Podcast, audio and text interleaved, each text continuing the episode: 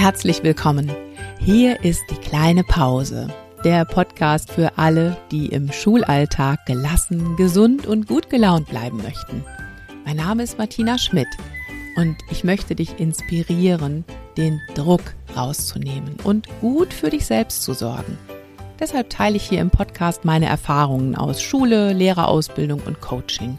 Und ich mache mich gemeinsam mit meinen Interviewgästen auf die Suche nach einfachen und wirksamen Strategien für mehr Leichtigkeit im Schulalltag. Denn ich wünsche dir, dass du dich so richtig wohlfühlst in deiner Haut. Und zwar nicht nur in den Ferien.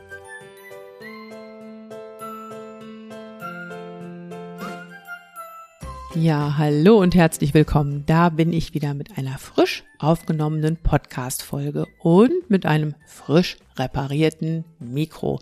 Ich freue mich total, dass es wieder hier am Start ist mit mir und ja, wenn du den Podcast letzte Woche hörst, dann bist du da ja schon auf dem aktuellen Stand und ich kann dir nur sagen, als mein Mikro vor zwei Wochen die Grätsche gemacht hat, da brauchte ich eine gute Portion Selbstmitgefühl. Mhm. Das hat mir echt geholfen, um einfach zu bemerken, oh ja, verdammt nochmal, jetzt geht's mir echt schlecht. Was mache ich jetzt? Selbstmitgefühl. Das ist so ein, also eine Emotion, mit der habe ich irgendwie lange nichts anfangen können. Zum ersten Mal ist mir das Wort, glaube ich, in einem Achtsamkeitskurs begegnet und da habe ich gedacht, hm, was soll das denn jetzt hier? Erstmal eine Runde Selbstmitleid oder was? Und ich habe dann gemerkt, dass damit was ganz anderes gemeint ist und dass Selbstmitgefühl sehr, sehr wichtige Fähigkeit sein kann, um im Schulalltag gesund zu bleiben. Darüber spreche ich gleich in dem Interview mit Doris Kirch. Und bevor ich in dieses Interview starte, möchte ich dir noch aus einer E-Mail vorlesen, die ich letzte Woche bekommen habe. Die passt nämlich ganz prima genau zu diesem Thema Selbstmitgefühl. Und ich finde, sie macht auch direkt deutlich, warum Selbstmitgefühl in unserem Schulalltag so verdammt wichtig sein kann. Die Mail ist von Christiane und sie schreibt, mit ein paar Freundinnen aus verschiedenen Schulen, Bundesländern und Schulformen treibt uns die Angst vor Corona um. Viele haben etwas erlebt in diesen Zeiten, das sie selbst kaum bewältigen können und ganz zu schweigen von den Schülern. Wie sollen wir da professionell die Kraft aufbringen, einfach weiterzumachen? An meiner Schule, so empfinde ich es, herrscht der blanke Horror. Ein reines Jungengymnasium und in meinem Bundesland gibt es seit gestern keine Maskenpflicht mehr. Die Kinder genießen es, sie schreien, sie husten bewusst, sie singen und stacheln sich gegenseitig an. Es übersteigt meine Kräfte. Und zum Schluss schreibt Christiane, dieser Zwiespalt, für die Schüler da zu sein und selbst kaum Kraft zu haben, um sich selbst und damit die Familie zu schützen, ist einfach schrecklich. So geht es sehr vielen Lehrern. Ja, soweit das Zitat aus Christianes Mail und das ist ja nur eine, eine von tausenden von Situationen, die wir jetzt hier nennen könnten, wo wir sagen, ja, da kommen wir echt manchmal an unsere Grenzen und irgendwie müssen wir es aber hinkriegen, für andere da sein, ohne uns selbst zu verlieren. Und dabei kann uns Selbstmitgefühl unterstützen. Und ja, wie das funktionieren kann, dazu jetzt mehr im Interview mit Doris Kirch. Viel Freude beim Anhören. So, wir starten in eine neue Podcast-Folge und ich habe heute einen Gast bei mir. Hallo, Doris Kirch. Hallo, liebe Martina. Schön, dass ich hier sein darf. Ja, ich freue mich, dass du Zeit hast für ein Interview. Und als erstes möchte ich dich bitten, stell dich doch mal eben vor. Ja, ich bin Doris Kirch. Mittlerweile habe ich Tatsache die 60 Jahre, 60 Lenze überschritten. Ich habe drei Kinder und ähm, ich habe das Deutsche Fachzentrum für Achtsamkeit gegründet vor fast 25 Jahren, in dem ich eben seit dieser Zeit ähm, achtsamkeitsbasierte Seminare, Kurse und vor allem auch Ausbildungen gebe. Und ich selber bin zur Achtsamkeitspraxis gekommen über meinen buddhistischen Weg und der hat vor fast 40 Jahren angefangen. Und dann vor ungefähr 25 Jahren habe ich beschlossen, das zum Beruf zu machen und mache das seitdem. Inzwischen sind wir ein Team von fast 20 Leuten und ähm, ja, mache das nach wie vor mit sehr, sehr großer Freude und sehr großer Leidenschaft. Ja, schön. Und ähm, ja, Doris, ich habe dich kennengelernt oder was heißt dich kennengelernt? Ich bin auf dich gestoßen tatsächlich durch eine E-Mail-Serie, die du angeboten hast zum Thema Selbstmitgefühl. Da ist mir dein Name das erste Mal begegnet und ich dachte, Selbstmitgefühl, ja, das klingt ja interessant. Und dann habe ich also diese E-Mail-Serie abonniert und habe dann, ich glaube, es waren sieben Tage, ne? sieben Tage lang jeden Tag eine Mail von dir bekommen und habe mich da mit diesem Thema erstmal ein bisschen beschäftigt. Und als ich das erste Mal so Selbstmitgefühl gehört habe, das war nicht in dem Zusammenhang, aber vorher schon mal, da, ähm, da hatte ich irgendwie gedacht, Selbstmitgefühl, ist das sowas wie Selbstmitleid? Und äh, habe dann durch dich nochmal genauer gelernt, nee, das ist was ganz anderes.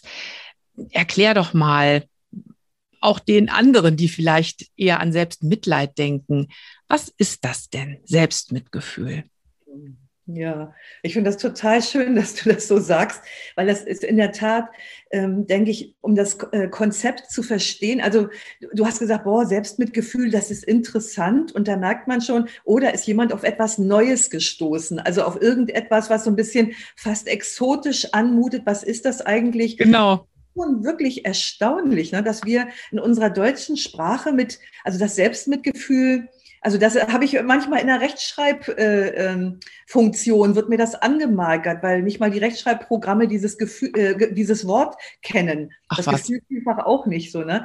Und noch schlimmer wird es eigentlich, also mit Selbstmitgefühl geht es los, wenn man dann von Selbst Liebe redet, da sind dann also wirklich, da ist dann meistens auch der Letzte irgendwie raus, im mhm. Verständnis, was bedeutet das eigentlich? Mhm. Es wird eben häufig verwechselt mit Selbstmitleid. Mhm. Und wenn wir hier auf die buddhistische Lehre gucken, dann finden wir da äh, eine schöne Erklärung dafür. Und, und zwar muss man vorausstellen, Selbstmitgefühl und Mitgefühl kann man nicht getrennt betrachten. Das heißt, im Grunde geht es immer um Mitgefühl aber dieses Konzept wird sozusagen beim Selbstmitgefühl auf die eigene Person übertragen. Mhm. Das heißt also, Mitgefühl und Selbstmitgefühl sind in gewisser Weise nicht getrennt. Das werden wir, denke ich mal, auch wenn wir weiter sprechen, dann auch nochmal sehen. Und so in der buddhistischen Psychologie wird gesagt, Mitgefühl ist das Leid eines anderen zu sehen und anzuerkennen und auch seine Reaktion auf das Leid zu sehen und anzuerkennen.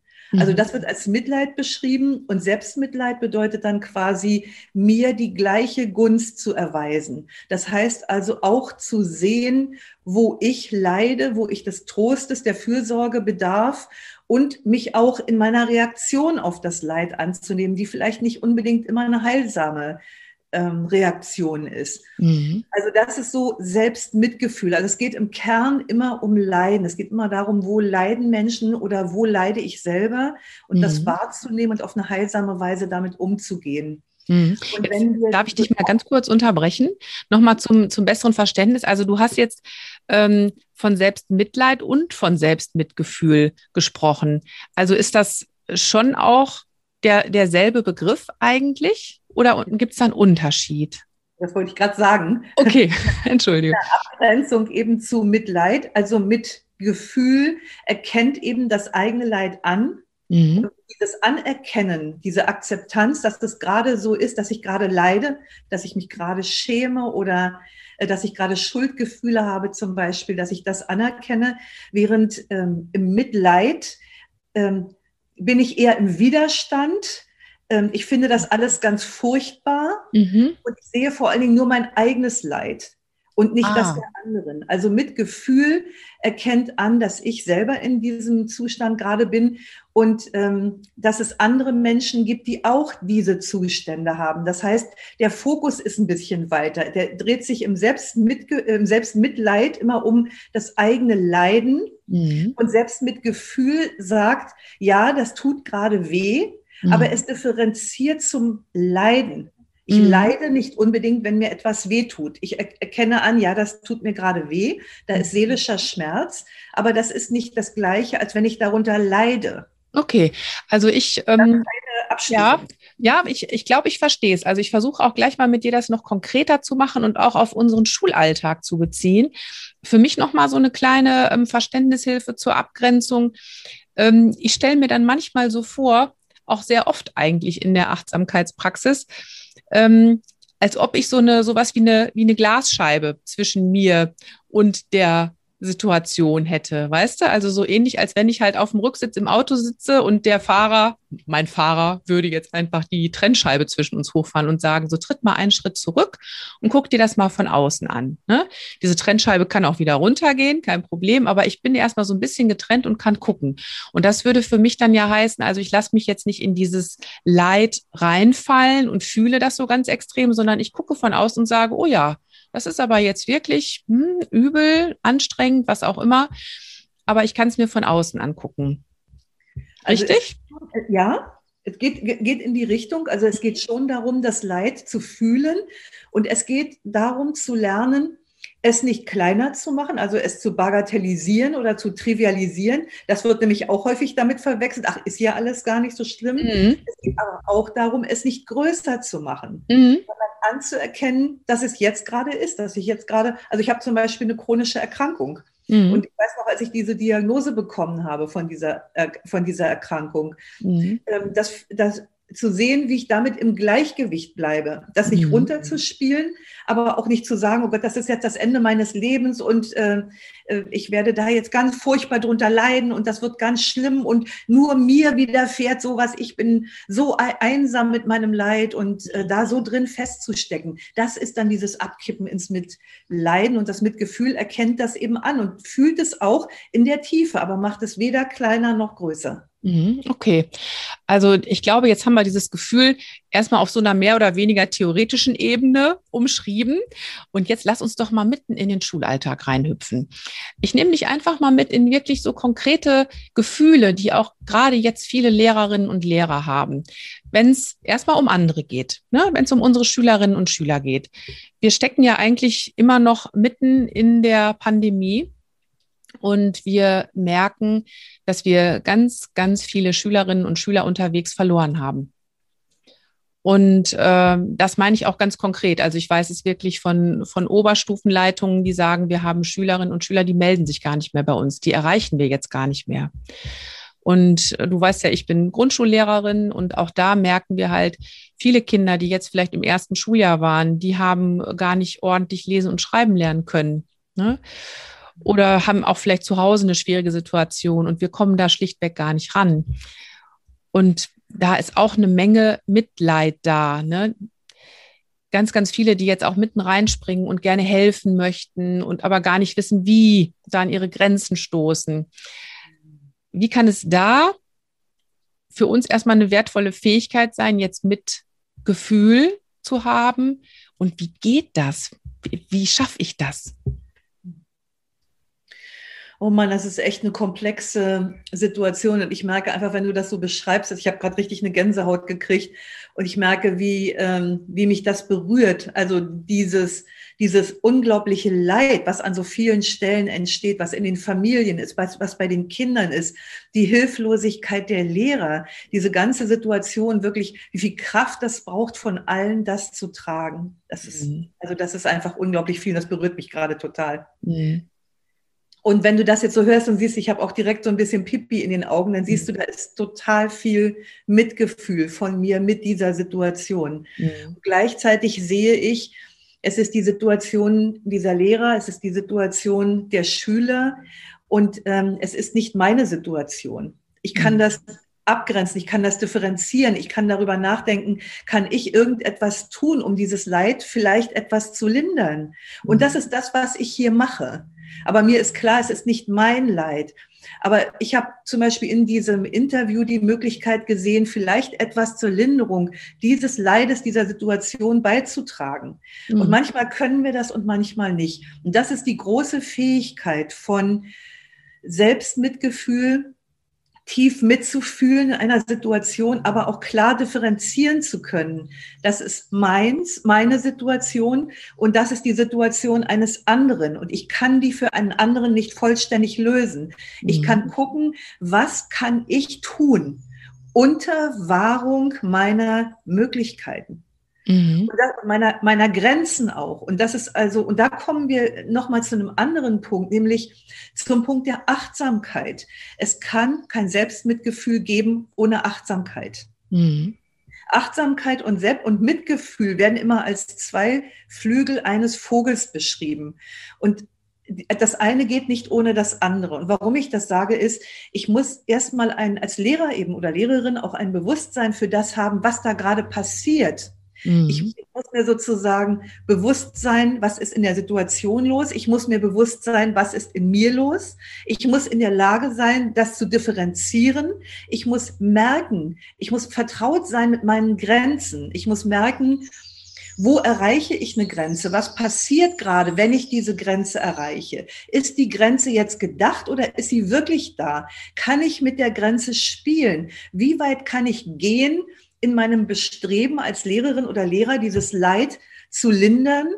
Und wo ist da einfach eine Grenze, weil ich zum Beispiel selber nicht mehr die Jüngste bin, weil ich selber auch Kinder habe, weil vielleicht mein Partner oder Partnerin ähm, finanziell hart getroffen wurde von der Krise. Also für jeden bedeutet das etwas ganz anderes. Und mhm. es braucht eben die Achtsamkeit, um sehr tief in eine, in ein Bewusstsein dieser Situation zu kommen. Mhm. Letzten Endes, was du beschreibst, heißt ja, dass ich es schaffe, dass ich schon noch für andere da bin und da auch auf jeden Fall schaue, was kann ich tun, aber immer auch ein Auge auf mich habe. Ne? Also für andere da bin, ohne mich selbst zu verlieren.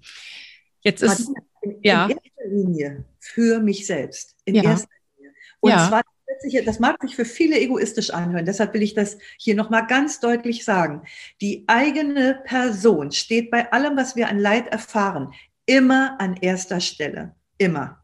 Das können wir ganz dick unterstreichen. Das ganz ist den ja. ganz, gerade für mhm. Lehrer, die ja oft auch sehr altruistisch sind. Mhm. Aber ganz einfacher, ganz einfaches Bild dafür ist, aus einem leeren Brunnen kann niemand trinken. Mhm. Wenn ich also als Lehrerin oder Lehrer nicht wirklich sehr gut für mich sorge, dann habe ich gar keine Kapazität. Ich habe keine Power. Ich habe kein Mitgefühl. Ich bin einfach nur noch verstrickt und in mir selbst versunken. Deshalb brauche ich Pausen. Ich brauche regelmäßig Wasser trinken. Ich brauche Bewegung. Ich muss es mir wirklich gut gehen lassen. Mhm. Wenn, das in der, wenn in einem Flugzeug Gefahr droht, zum Beispiel, dann heißt es immer, setzt, wenn die Atemmasken runterfallen, setzt dir erst die Atemmaske auf und dann den anderen, weil wenn du selber keinen Sauerstoff mehr kriegst, kannst du den anderen auch nicht helfen.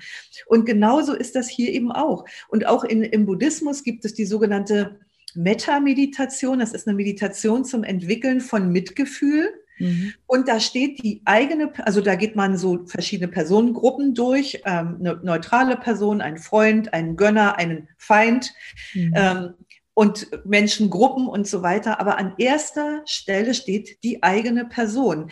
Und es gibt Achtsamkeitslehrer, die ich kenne, die haben diese buddhistische Meditation umgebaut, weil die gesagt haben, die Deutschen sind so im Großen und Ganzen nicht fähig, sich an die erste Stelle zu setzen. Mhm. Sie müssen erstmal mit einem Freund anfangen. Mhm. Sie müssen erstmal eine Empfindung dafür haben, jemandem anderen etwas Gutes zu geben, zu gewähren. Und dann können wir sagen, so, und jetzt machst du das auch mit dir. Mhm. Mhm. Aber es ist für uns als Deutsche total schwierig, mit der eigenen Person anzufangen. Also deshalb auch einfach nochmal mein unterstützender Tipp, wenn hier jemand, der zuhört, ähm, anfangen mag damit und hat Schwierigkeiten mit der eigenen Person, fang erst an, dir Gutes zu wünschen für einen Freund. Mhm. Mhm. Kümmere dich um diesen Freund und dann komm aber zu dir. Genau. Also Doris, du bist hier genau richtig im Podcast.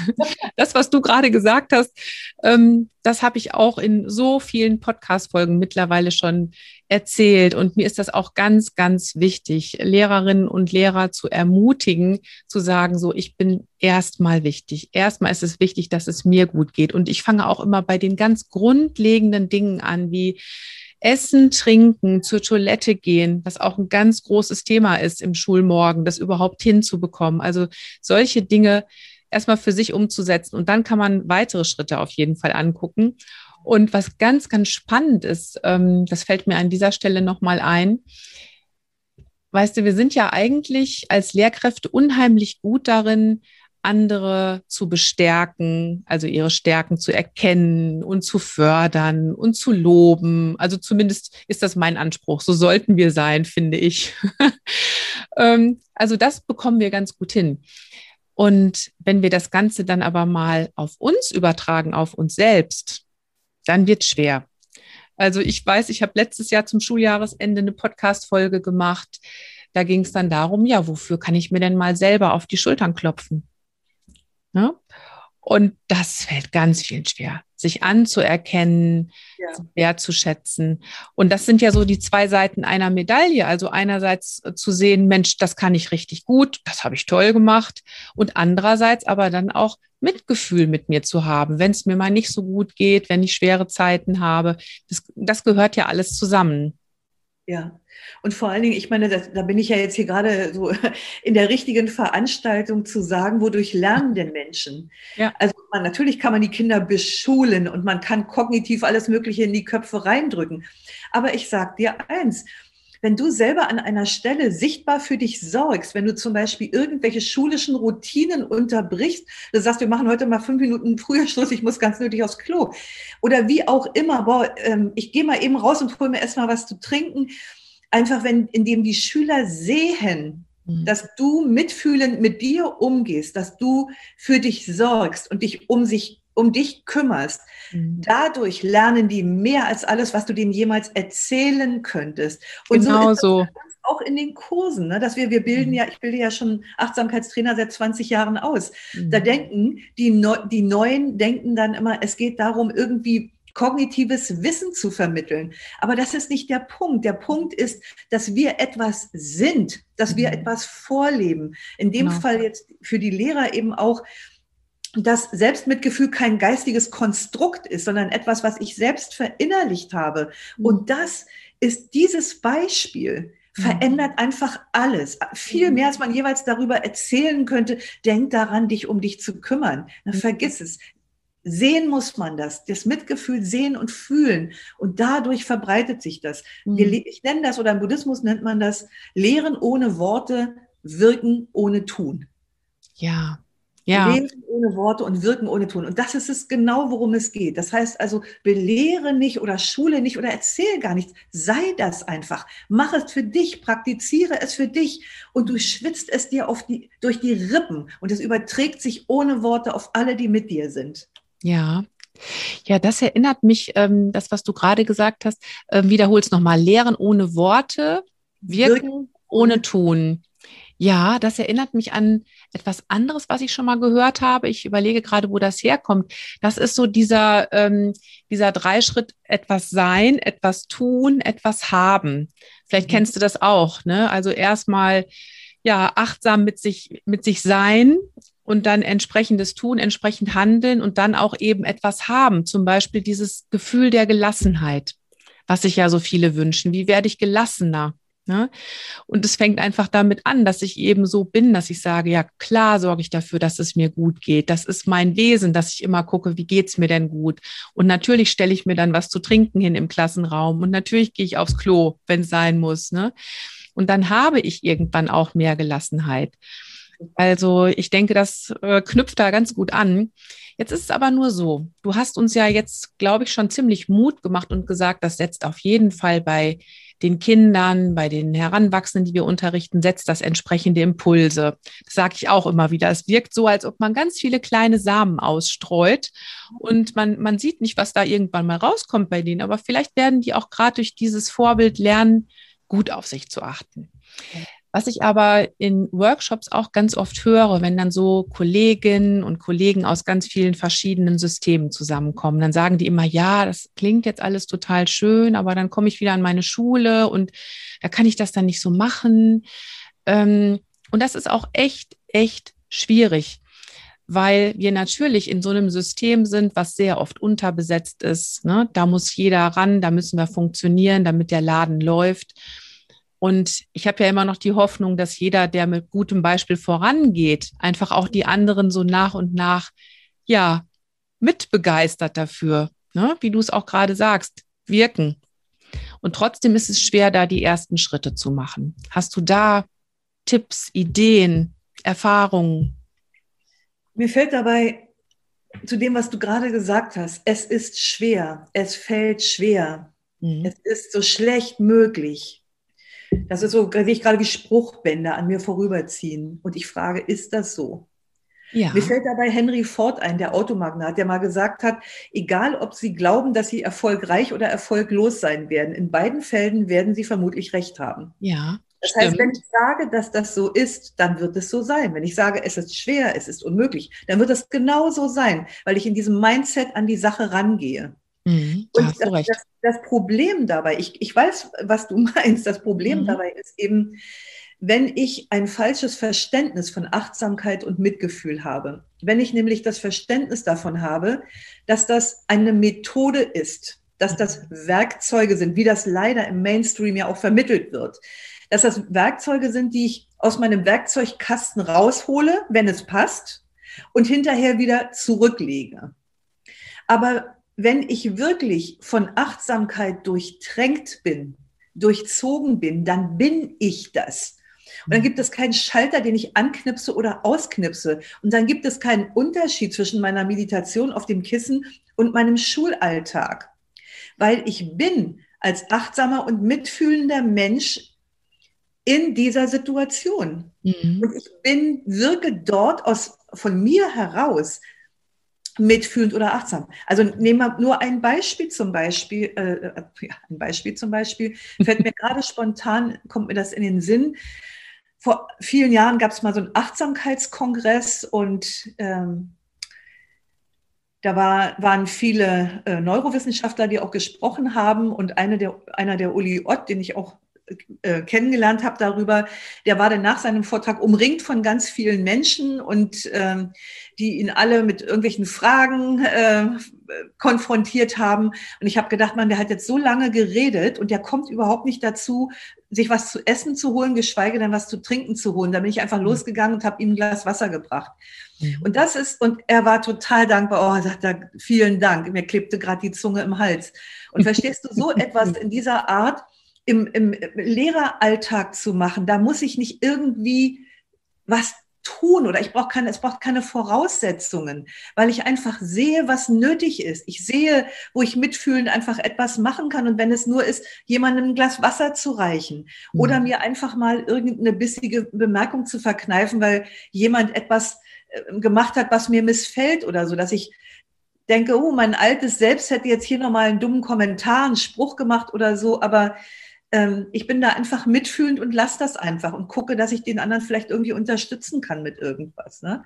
Mhm. Solche Dinge. Ne? Also es gibt keine Trennung mehr mhm. zwischen ich bin das und zwischen dem Schulalltag. Und deshalb, ich sage, nein, es ist überhaupt nicht schwer. Mhm. Es ist nur dann schwer, wenn ich ein falsches Verständnis davon habe. Und wenn ich die Idee habe, ich will hier das ganze System reformieren, und zwar indem ich den anderen erzähle, wie es läuft. Und indem ich ihnen erzähle, wie Achtsamkeit funktioniert. Mhm. Das funktioniert überhaupt nicht, gar nicht. Mhm. nur durch die eigene Praxis. Schon Novalis hat gesagt, ähm, wenn ich mich verändere, verändert sich die Welt. Also zum Beispiel auch willst du das Schulsystem verändern, willst du eine andere Beziehung zu den Eltern haben, dann verändere dich. Willst mhm. du glücklicher sein, tu was für andere. Es fängt auf jeden Fall. Tu auch was für andere. Klar. Immer unter Wahrung der eigenen Grenzen und der, ne, des eigenen Self-Care. Genau. Also was du sagst, kann ich so unterschreiben. Ne? Vor allem auch diesen wunderbaren Ausspruch von Henry Ford, den finde ich auch ganz, ganz klasse. Ähm, das ist auch was, womit ich oft im Coaching arbeite, ne? weil wir dann natürlich auch so unsere Glaubenssätze in uns tragen. Oh, das geht nicht. Ach, das wird doch niemals was und so. Ja. Und die Kehrseite auch da ist aber die, dass ich mich dann selber vielleicht noch verantwortlich mache für Dinge, die mir schwer fallen. Ne? Ähm, das ist ja auch so eine Sache, so wie mit dem positiven Denken, ne? was ja auch eine Weile sehr übertrieben wurde. Also die Leute, denen es dann nicht gut geht, die sind selber schuld, die, ne? die müssten halt positiver denken. Das finde ich auch immer so eine, so eine Stolperfalle. Und ich komme da drauf gerade deshalb, weil nochmal ein Sprung zurück in den Schulalltag. Dieses Mal jetzt nochmal bezogen auf die persönliche Situation vieler Lehrerinnen und Lehrer. Viele haben jetzt gerade auch durch die Pandemie erlebt, wie ja, ich sag's wieder, wie, wie, wie schwer der Job auf einmal wurde. Ne? Wir haben versucht, irgendwie unseren Unterricht weiterzumachen. Es fehlte an technischer Ausstattung, es fehlte an Kommunikationsmöglichkeiten, und zwar auf beiden Seiten. Ähm, und ganz ehrlich, ich kenne auch viele Lehrerinnen und Lehrer, die gesagt haben, ich bin erstmal überfordert mit der ganzen Technik. Ich, ne, das kann ich erstmal so gar nicht. Ja. Und jetzt kannst du natürlich sagen, ne, wenn man dann diesen Spruch auspackt, ja, ob das jetzt schwer ist oder nicht, das liegt ja an dir. So könnte man es jetzt ja auch missverstehen, ne? sage ich jetzt mal ganz bewusst. Dann hilft mir das gar nicht. Sondern da wird mir ja auch Selbstmitgefühl helfen, erstmal anzuerkennen, wow, ja. Wahnsinn, was hier gerade los ist. Wie kriege ich denn da diesen Schalter umgelegt? Jetzt nicht nur zu sagen, oh, ist alles so schrecklich, ich kann das nicht, sondern Mitgefühl. Also ich sag's mal so, es gibt keinen Schalter. Schade. Ja, ja, wir träumen alle davon. Wir hätten gerne, wir möchten gerne alle baden, ohne uns nass zu machen. Und wir hätten gerne schnelle, einfache Lösung. Ich möchte, dass sich das ändert und zwar jetzt. Jawohl. Ich sage einen Satz und sofort ist alles anders. Funktioniert überhaupt gar nicht. Ach, Doris, also, schade. Immer, ja, aber andererseits auch nicht, ja. Ich sage immer, die meisten Leute überschätzen völlig, was sie in kurzer Zeit erreichen können. Aber sie unterschätzen völlig, was sie langfristig erreichen können. Und ich sage mal, wenn man mal aus dem Kinderglauben von, von Wünschen, wünsch dir was und das ist sofort, das ist sofort getan, wenn man da erstmal rausgeht und anerkennt, dass das ein Prozess ist, ein Prozess, wo ich erstmal anfangen muss, inneren Frieden mit mir zu schließen, lernen muss, den Kampf, den Krieg gegen mich zu beenden. Das ist ein äh, Prozess, ein innerpsychischer, langer Prozess. Und deshalb würde ich auch immer sagen, das braucht systematisches Achtsamkeitstraining. Also es braucht, man muss es wirklich lernen, von der Pike auf. Ähm, das ist eine Umprogrammierung des Gehirns, wenn man so will, in Richtung Achtsamkeit. Mhm. Also, dass man sieht, was geschieht, während es geschieht. Und zwar auf eine freundliche, mitfühlende Weise. Den Satz kennen wir mittlerweile alle. Den kann man in, in den Social-Netzwerken rauf und runter lesen. Aber es geht darum, dass man das wirklich einfach systematisch trainiert. Man braucht am Anfang erstmal eine Gruppe oder einen Lehrer, der einen immer wieder liebevoll darauf hinweist, wo man wieder in den Kampf gegen sich selbst eingetreten ist zum mhm. Beispiel. Ne? Ja. Also es braucht wirklich ein systematisches Training des Erkennens. Oh, jetzt bin ich gerade wieder reingefallen. Also wir, wir haben die Haltungen der Achtsamkeit zum Beispiel. Das sind, und da spielt die Akzeptanz eine ganz große Rolle. Mhm. Und diese Akzeptanz, das heißt nicht, dass ich eine ganze Situation jetzt toll finden soll oder so. Es geht immer um den gegenwärtigen Moment in der Akzeptanz und zu sagen, ja, so ist es im Moment gerade. Ich fühle mich gerade im Moment überfordert davon. Mhm. Und ja, ich habe Angst davor. Mhm. Also alleine diesen sensationellen Gedanken sich einzugestehen, mhm. ja, so ist das bringt, bringt einen schon mal aus dieser Opferrolle raus. Weil wenn ich das sehe, dann kann ich anfangen, damit zu arbeiten und kann sagen, okay, so ist das jetzt im Moment gerade. Ja, ich habe Angst und ich habe die Schwierigkeiten. Und dann kann ich gucken, wo kann ich denn jetzt die Ressourcen herbekommen, um zu lernen, damit umzugehen? Wie kann ich jetzt besser für mich sorgen? Aber ich, es braucht erstmal eine gewisse innere Grundlage überhaupt, für die wir Achtsamkeit brauchen, um zu erkennen um, und, und um aus diesem Widerstand rauszukommen. Weil häufig kommt was, was du angedeutet hast, dann sehe ich irgendwie, das macht mir Schwierigkeiten. Ich sehe die Fluchttendenzen, ich sehe die Angst und ich verurteile mich dafür, dass ich die Angst habe, mhm. dass ich am liebsten flüchten würde, mhm. dass ich mich so unfähig fühle, damit umzugehen. Mhm. Und da sind wir dann wieder im Selbstmitgefühl, was das Erkennen braucht. Was mache ich hier eigentlich gerade? Wow. Zu wissen, also zu den Satz zu verinnerlichen, die Antwort auf Leid sollte immer Selbstmitgefühl sein. Das ist ein Satz, aber man muss den in die Zellen kriegen, wirklich in die letzte Körperzelle, dass ich das irgendwann sozusagen trainiert habe, dass ich mein Gehirn so trainiert habe, dass die Antwort auf Leid, also von anderen und auch von mir selber, immer Mitgefühl ist. Dass ich immer erstmal gucke, was was braucht es jetzt oder was brauche ich jetzt? Und das ist eben etwas, was man trainieren kann. Dann brauchst du auch den Schalter nachher nicht mehr, weil wenn du das Gehirn erstmal in die Richtung umprogrammiert hast über Achtsamkeitstraining, dann ist das einfach da. Dann ist das eine ganz natürliche Angewohnheit zu gucken, was brauche ich jetzt? Was kann mir jetzt helfen? Was kann mich unterstützen? Mhm. Und dann bin mhm. ich auch nicht mehr in diesem Leid drin und auch nicht mehr in dem Schmerz drin. Mhm. Ich bin in der Selbstwirksamkeit zurück. Ja, das, das, was du so sagst, ähm, das erfahre ich für mich selber auch. Und ich höre aber auch immer wieder dann Menschen, Kolleginnen und Kollegen, die dann sagen, ja, und wenn das jetzt aber jeder so machen würde, wenn jeder einfach erstmal nur mit sich selber mitfühlt, ne, dann sitzen wir alle zusammen im Lehrerzimmer und jeder fühlt mit sich mit. Und ähm, dadurch kommen wir erstmal noch gar nicht weiter. Die Arbeit muss getan werden. So, also anpacken. Mindfuck. Einfach Mindfuck. Einfach machen. Ja. Äh, das ist Mindfuck. Da ist schon wieder der vorauseilende Geist, der, ich habe hier auch in unserem Gespräch jetzt ganz viel Ja, aber gehört. Ja, aber, ja, aber, ja, aber, ja, aber. Das mhm. ist Krieg gegen mich selber. Und da sind diese ganzen kleinen Gedanken, die dann immer querschießen. Und wenn man Achtsamkeit praktiziert, kann man diese Gedanken sehen. Und man kann dann entscheiden, gehe ich dem jetzt auf den Leim Glaube ich das jetzt wirklich, was mein Kopf mir hier gerade erzählt? Mhm. Oder sage ich, okay, ich kann sehen, mein Kopf erzählt, der hat Bedenken ja, okay, oh, wenn wir das alle machen, so, ne? Mhm. Ja, okay, das ist eine Geschichte, die mein Kopf mir erzählt. Aber ich lasse mich jetzt einfach mal auf eine Erfahrung ein. Mhm. Und dann stelle ich vielleicht fest, Selbstmitgefühl ist nicht passiv, ist nicht weich und nicht schwach. Selbstmitgefühl braucht Mut und Kraft. Mhm. Es ist eine ganz starke Praxis. Aber das kann ich hier so vollmundig sagen, weil ich es praktiziere, weil ich das weiß. Mhm. Wer das nicht weiß, da kommen dann erstmal die ganzen Ressentiments. Ne? Mhm. Oh Gott und oh Weiher und was ist, wenn, was der Kopf einem alles erzählt. Und dazu muss ich erstmal wahrnehmen, dass mein Kopf mir erzählt und was der mir erzählt. Und dann kann ich erst entscheiden, ob ich das wirklich glaube.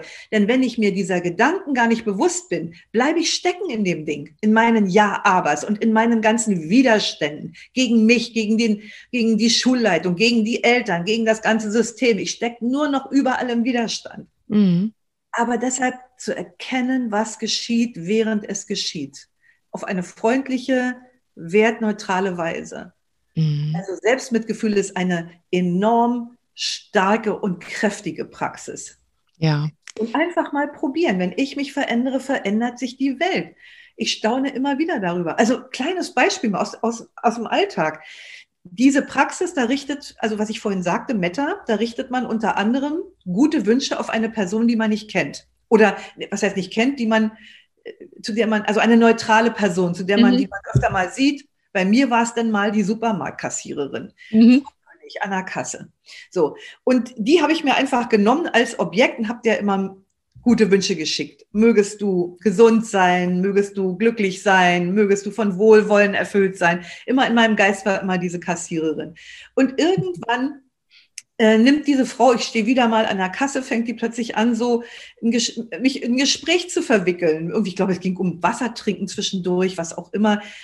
Und jedes Mal, wenn ich kam, haben wir immer so ein paar nette Worte gewechselt. Und dann irgendwann hat sie mitgekriegt, dass auch mein Sohn und meine Schwiegertochter dort einkaufen. Dann sagte sie manchmal, ach, ihr Sohn, ihre Schwiegertochter waren auch schon da heute. Dann haben ihre Schwiegertochter abgenommen und so.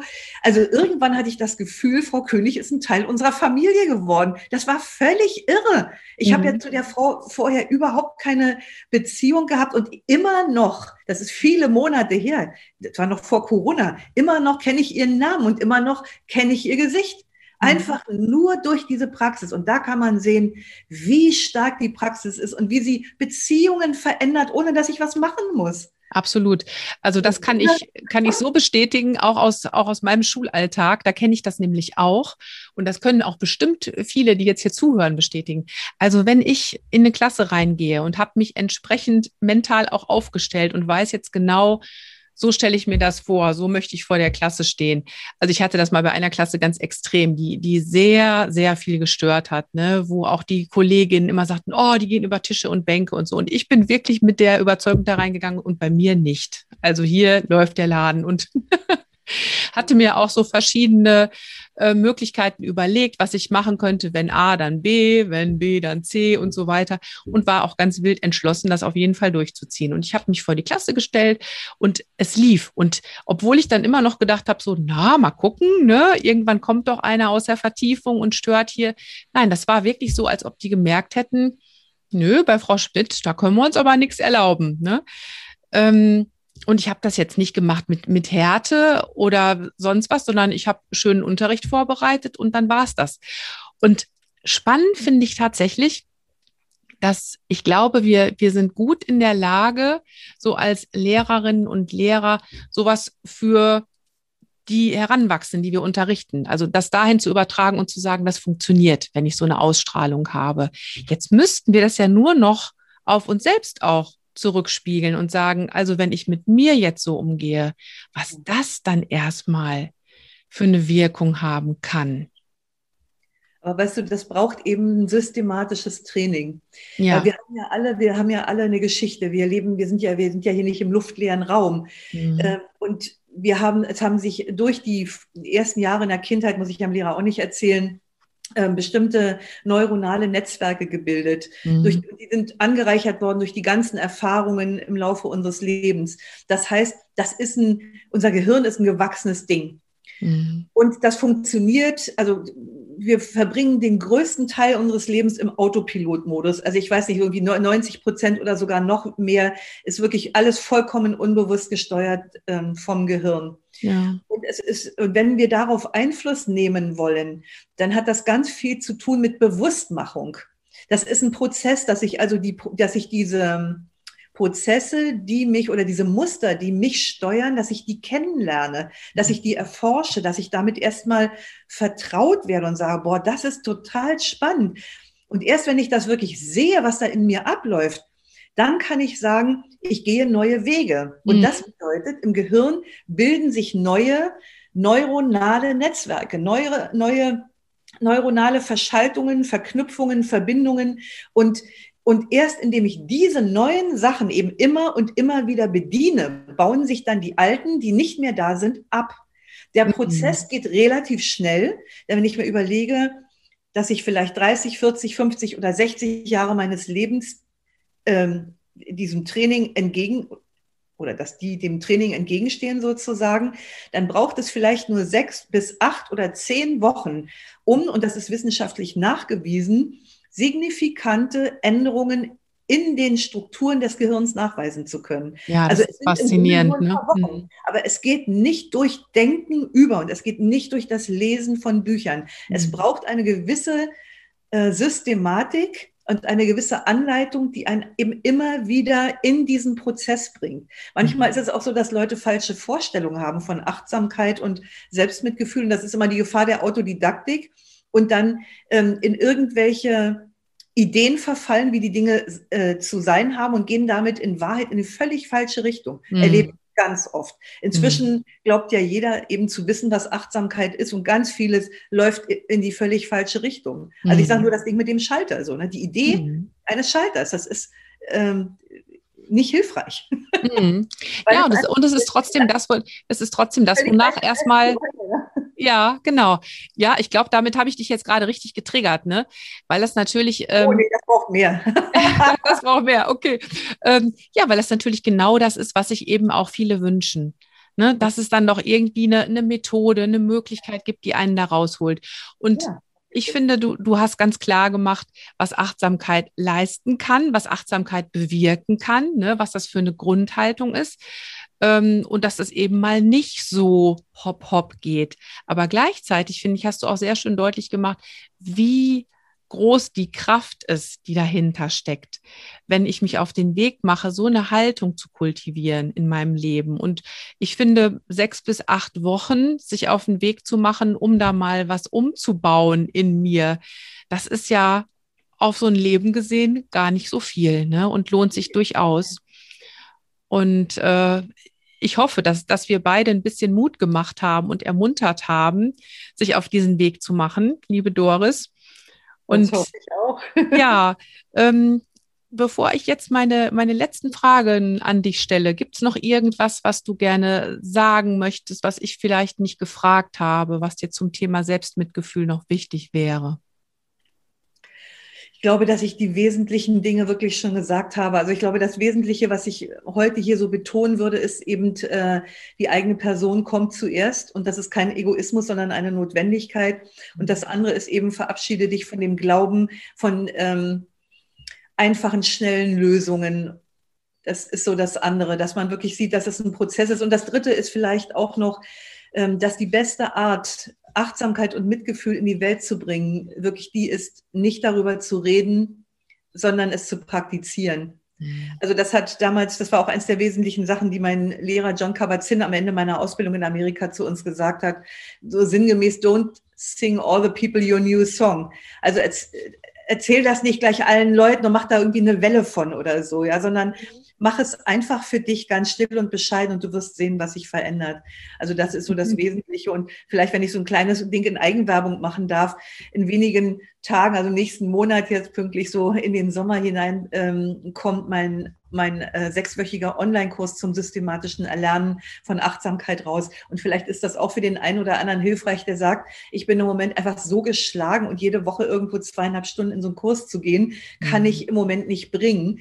Dann ist das ein Kurs, man kann diesen Kurs, auch wenn man den einmal gebucht hat, ausweiten. Man kann den in diesen sechs Wochen machen, aber man hat die E-Mails, man hat ein Workbook, äh, man hat vier, vier, 22 Videos und die kann man auch im eigenen Rhythmus immer wieder angucken. Also das könnte hilfreich sein, wollte ich noch ja, eben sagen. Sehr schön. Ja, werde ich gerne auch in den Show Notes verlinken, auf jeden Fall. Für alle, die das interessiert. Sehr schön. Ja, Doris, dann würde ich dich zum Abschluss erstmal fragen, wie verbringst du denn deine kleinen Pausen? Oh, da gibt es dann direkt mal wieder eine achtsame Antwort. Ja. es hängt davon ab, was im gegenwärtigen Moment da ist. Also es mhm. gibt für mich keinen grundsätzlich, sondern das ist eben gerade so auch die Haltung der Achtsamkeit, wenn ich merke, dass ich eine Pause mache, dass ich gucke, was brauche ich jetzt? Mhm. Oder was braucht es jetzt? Und deshalb kann das sehr unterschiedlich aussehen. aussehen. Wenn ich jetzt das Gefühl habe, ich brauche mehr Bewegung, dann kann das sein, dass ich mit einer Runde spazieren gehe oder Gehmeditation mache oder mich ein bisschen stretche.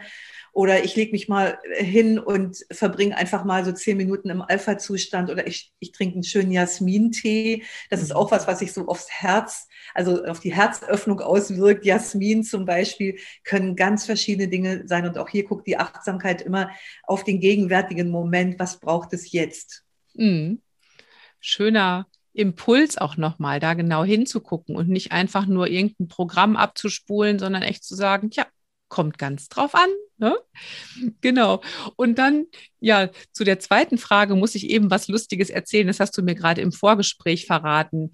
Ich hatte nämlich äh, Doris vorab so ein paar Fragen geschickt und eben auch die letzten beiden Fragen. Und dann hatte ich ihr geschrieben, welches Motto würdest du gerne auf alle Schultüren des Landes schreiben? Und du hast gelesen, auf alle Schultüten des Landes. Das, und das fanden wir beide gerade ganz witzig. Und ich habe gesagt, eigentlich passt es ja beides. Ne?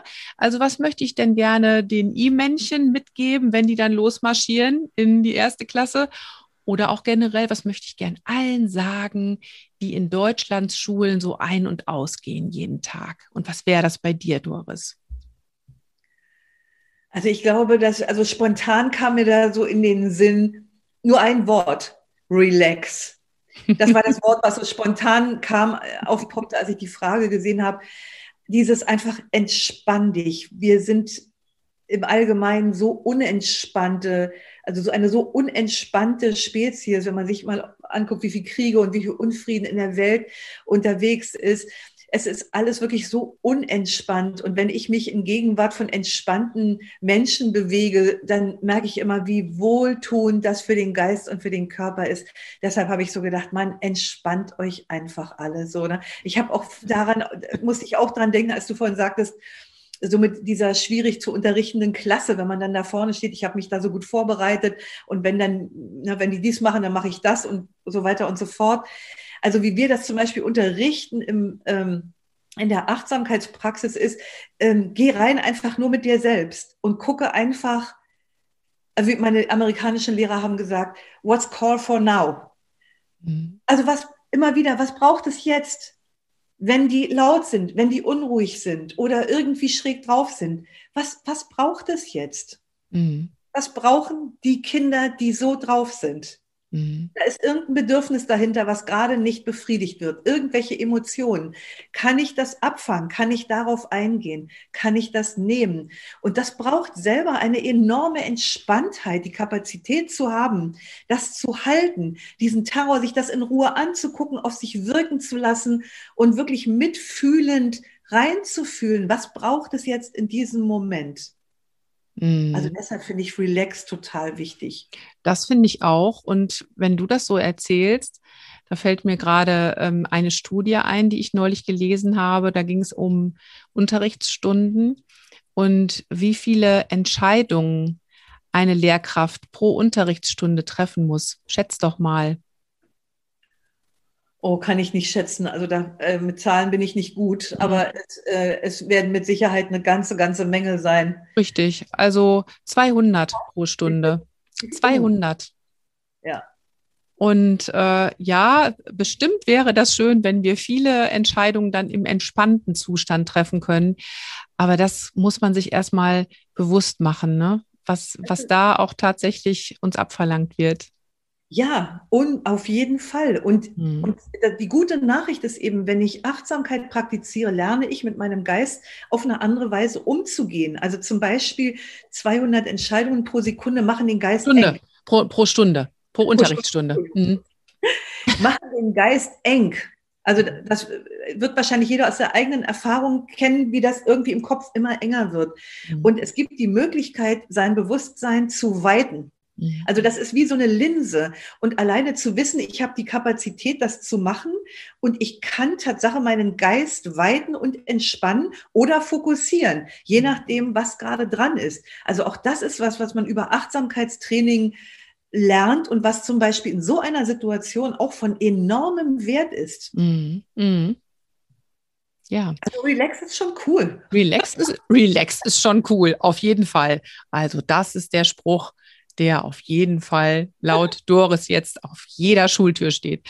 Danke dir für, ganz, ganz groß, genau. Danke dir für diesen Impuls und danke auch für das schöne Gespräch mit dir, Doris. Ja, ich danke dir auch, Martina. Hat mir total viel Spaß gemacht und möge sich unser Gespräch wirklich hilfreich für alle Zuhörenden erweisen. Ja. Vielen Dank. Ja, das wünsche ich mir auch. Ich danke dir. So, heute möchte ich die Podcast-Folge mal etwas anders beenden als sonst. Normalerweise bitte ich dich ja, den Podcast zu teilen mit Kolleginnen und Kollegen und das darfst du natürlich auch wieder tun. Und dann gebe ich dir immer noch einen Ausblick auf die nächste Podcast-Folge. Das mache ich heute nicht, nämlich ich weiß heute tatsächlich noch gar nicht, was ich in den nächsten zwei Wochen für eine Podcast-Folge aufnehmen möchte. Aber vielleicht hast du ja ein Thema, das du ganz, ganz wichtig findest. Ein Thema, zu dem du eigene Erfahrungen hast oder ein Thema, bei dem du sagst, darauf hätte ich gern mal eine Antwort oder eine gute Idee, wie ich damit umgehen kann schreib doch mal. Schreib mir genauso wie Christiane mir eine Mail geschickt hat an martina at die kleine Pause. Und wer weiß, vielleicht hörst du in zwei Wochen eine Podcast-Folge zu deinem Thema. Das wäre doch was. Ja, ich freue mich auf deine Mail oder auf ganz viele Mails, wer weiß. Und dann hören wir uns in zwei Wochen wieder. Und bis dahin, denk immer dran, Schultern runter, lächeln, atmen. Deine Martina.